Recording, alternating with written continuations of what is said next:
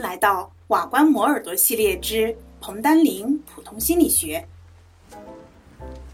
第三节语言理解。语言理解是指我们借助于听觉或视觉的语言材料，在头脑当中主动积极的建构意义的过程。例如，我说狗，你知道这是指一种会嗡嗡犬叫的动物。我说吃饱了，你知道这是说的有机体的一种状态。我们根据输入通道的不同，语言理解呢可以分为言语理解和阅读理解。下面呢，我们分别介绍这两个过程。首先，先来看言语理解。言语理解是借助于听觉输入的语言材料建构意义的过程，因此，言语理解开始于语音知觉，有时也叫言语知觉，是指我们对于语音的识别过程。语音是口语物质外壳或形式，只有正确的知觉语音，才能理解它所代表的意义。言语知觉从对声音的基本物理属性的感知开始，通过加工各种物理属性，获得声音的特征组合，从而感知到不同的音位，并通过将不同的音位进行组合，进而识别音节。首先，先来看语音的物理性质。语音具有某些物理性质，比如音调、音强、音长和音色。音调是说的语音的高低。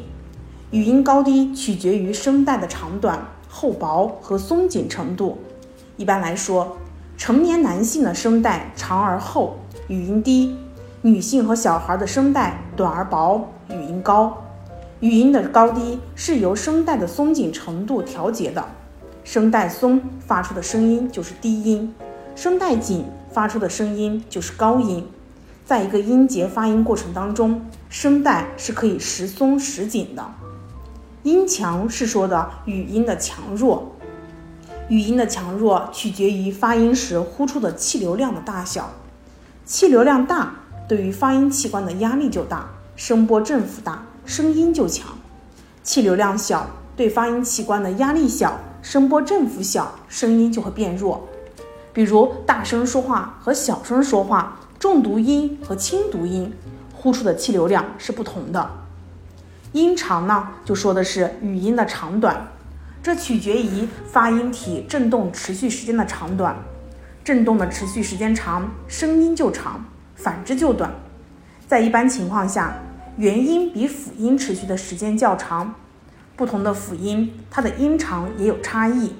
在汉语普通话当中，每个音节的音长平均是零点二到零点四秒。根据音长，也能将不同的语音区别开来。音色是说的语音的感觉特性，语音的音色是由声波的波形来决定的。比如说汉语当中的啊、喔、一，它的波形不同，音色也就不同。我们听到的各种声音是由于音色不同而区别开来的。语音的音色取决于许多条件：发音体的性质、发音的方法、共鸣腔的形状和大小等等。例如，有的语音它是由声带振动发出，有的呢就不由声带振动发出，因而形成了不同的音色。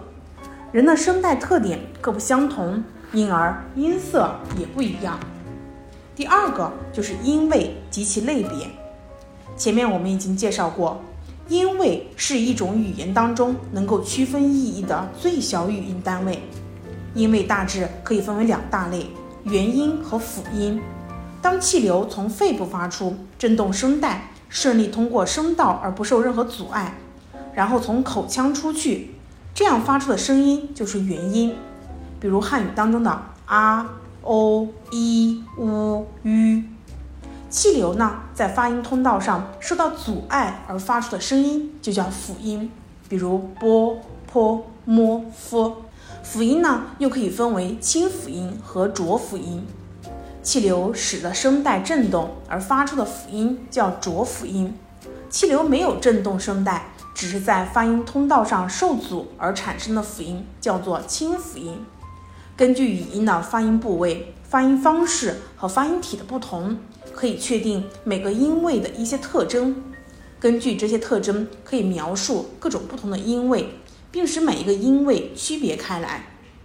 第三个是影响言语理解的因素。言语知觉的效果可以用语言清晰度与可懂度进行测量。清晰度和可懂度是说的听者理解讲话者语音的百分率，或者听者听对的百分率。下面呢就是一些影响言语理解的一些因素了。第一个就是语音类似性，由于音位具有区别性的特征，因此正确感知这些特征是分辨不同音位的重要条件。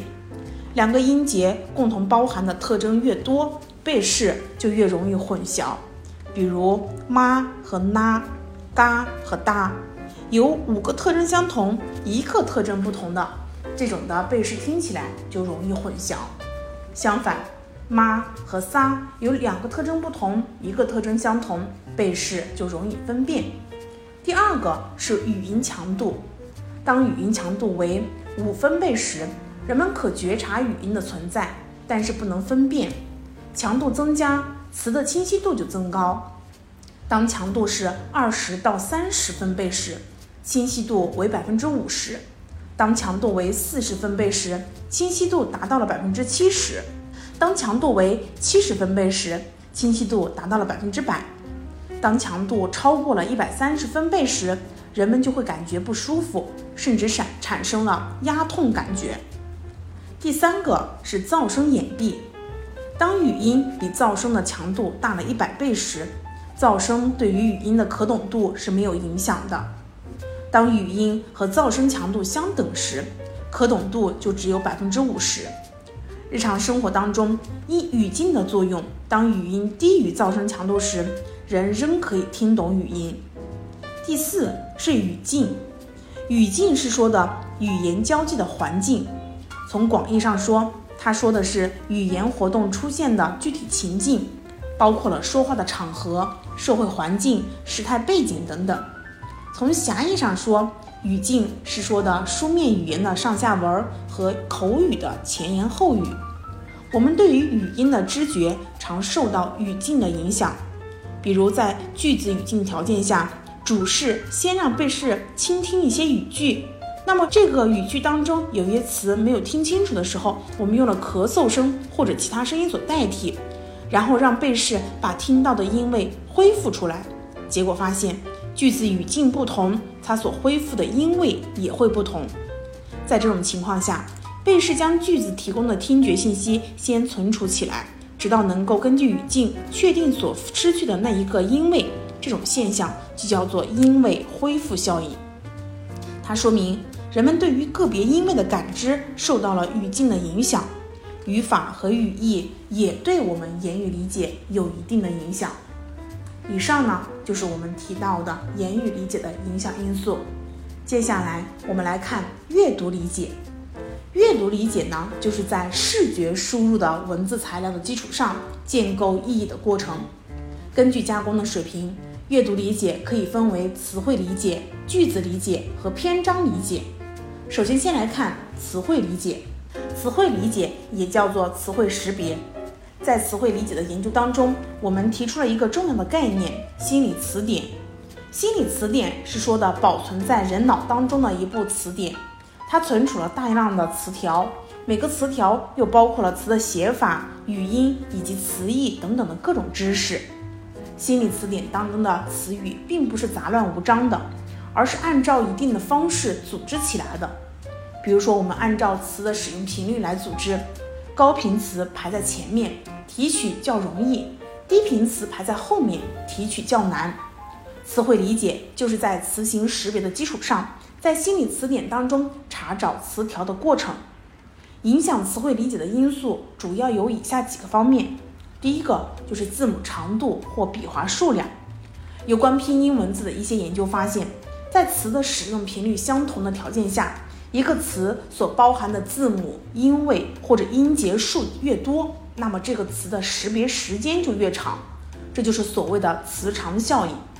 汉字是由笔画组成的，在汉字识别当中，大量的研究也发现，词汇识别的时间是随着笔画数量和部件数量的增加而增加。第二个是单词的部位信息和字形结构信息。在拼音文字中，词是由字母拼写而成的，单词当中的起首字母跟结尾字母在单词辨认当中起着重要的作用。汉字则是由基本笔画构成的方块图形，处在不同部位的笔画和偏旁在汉字识别当中也有不同的作用。我们发现，单个部件对于包含该部件的汉字的识别是有促进作用的，但是这种效应只出现在低频字当中。但是，当启动刺激和目标字存在视觉上的相似，而不是目标字的一个部件时，上述效应就会消失。而且，当启动刺激和目标刺激共有相同部位的时候，启动刺激对于目标字的促进作用是很明显的。而当部件的位置不同时，这种效应是不存在的。另外，完全相同的部件，但是位置不同时，抑制效应就会出现，这种效应只出现在低频目标字当中。这些结果说明，在心理词典当中，汉字是和部件的特定位置信息结合在一起的。第三个方面就是正字法规则。正字法规则是使文字的拼写合乎标准的方法。任何一种文字，它都有自己的正字法规则。第四个。是字词的使用频率与词汇习得年龄，影响单词在认的另一个重要因素就是词的使用率。我们发现，单词的使用率高，它的觉察阈限就低，识别单词的时间就会短；相反，词的使用频率低，它的觉察阈限就会高，识别的时间就会比较长。这就是单词识别当中的频率效应。另外一个就是词汇习得年龄。他说的其实是以口语或者书面语的形式接触到这个词汇，并且理解其意义的年龄。第五个就是语义特征。近年来的研究发现，词的词义特征它也会影响词汇的理解。比如说，詹姆斯等人他用词汇判断法研究发现，低频具体词的识别要比低频抽象词的识别要容易得多。第六个是语境。研究发现，单个单词与在句子或课文语境当中出现的单词，它们的识别阈限是不一样的。这就是关于阅读理解它的影响因素。接下来我们看句子理解。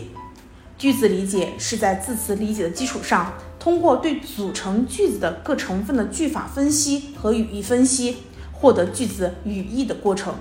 句子理解呢，会受到多种因素的影响。其中主要因素有几下几个方面：第一，就是句子的类型。人们日常听到、见到的句子类型主要有肯定句、否定句、被动句、被动否定句等等几种类型。这就是句子的类型，它会影响。第二个呢，就是句法分析跟语义分析。句法分析决定着我们怎样对句子的组成成分进行切分。因此，它对句子的理解是有着非常重要的作用的。比如说，句子当中“下雨天留客天留我不留”，它既可以切分为“下雨天留客天留我不留”，又可以切分为“下雨天留客天留我不留”。由于切分方式不同，句子的意义完全不一样。除了这个以外，就是我们第三个篇章理解了。篇章理解是语言理解的最高水平，它是在理解字词、句子的基础上，运用推理、整合等方式揭示篇章意义的过程。下列因素会影响着对于篇章的理解。第一个就是推理，推理可以在篇章已有信息的基础上增加信息，或者在篇章的不同成分间建立联系，因此它在篇章理解当中具有非常重要的作用。第二个是语境，语境能使读者头脑当中已有的知识和当前话语的信息很好的整合起来，促进对于文章的理解。语境既包括了文字形式，也包括了图画等等其他类型的形式。第三个是图示和策略，图示是说的有组织的知识单元，说明了一组信息在头脑当中最一般的排列或可以预期的排列方式。比如我们平时所听到或看到的故事，都是按照故事图式组织起来的。它一般就包括了事件发生的背景、主题、情节和结局等等的内容。对于图示的有效使用，可以看作是阅读的一种策略。阅读策略不仅可以促进当前篇章的阅读，而且能够迁移到其他篇章的阅读理解当中。总之，语言理解不仅依赖于对于语言材料的正确感知，而且还依赖于我们对已有的认知结构和各种形式的知识经验。人们根据自己的知识经验去接收、加工所获得的语言信息，通过推理建立材料之间的联系，补充所缺少的信息，最后达到对于语言材料的合理解释。因此，语言理解是一种积极的思维过程，是一种自下而上的加工和自上而下的加工相互作用的过程，是根据所获得的语言材料去建构意义的过程。以上就是第三节语言理解。恭喜你，又听完了一个章节，离研究生又近了一步哦。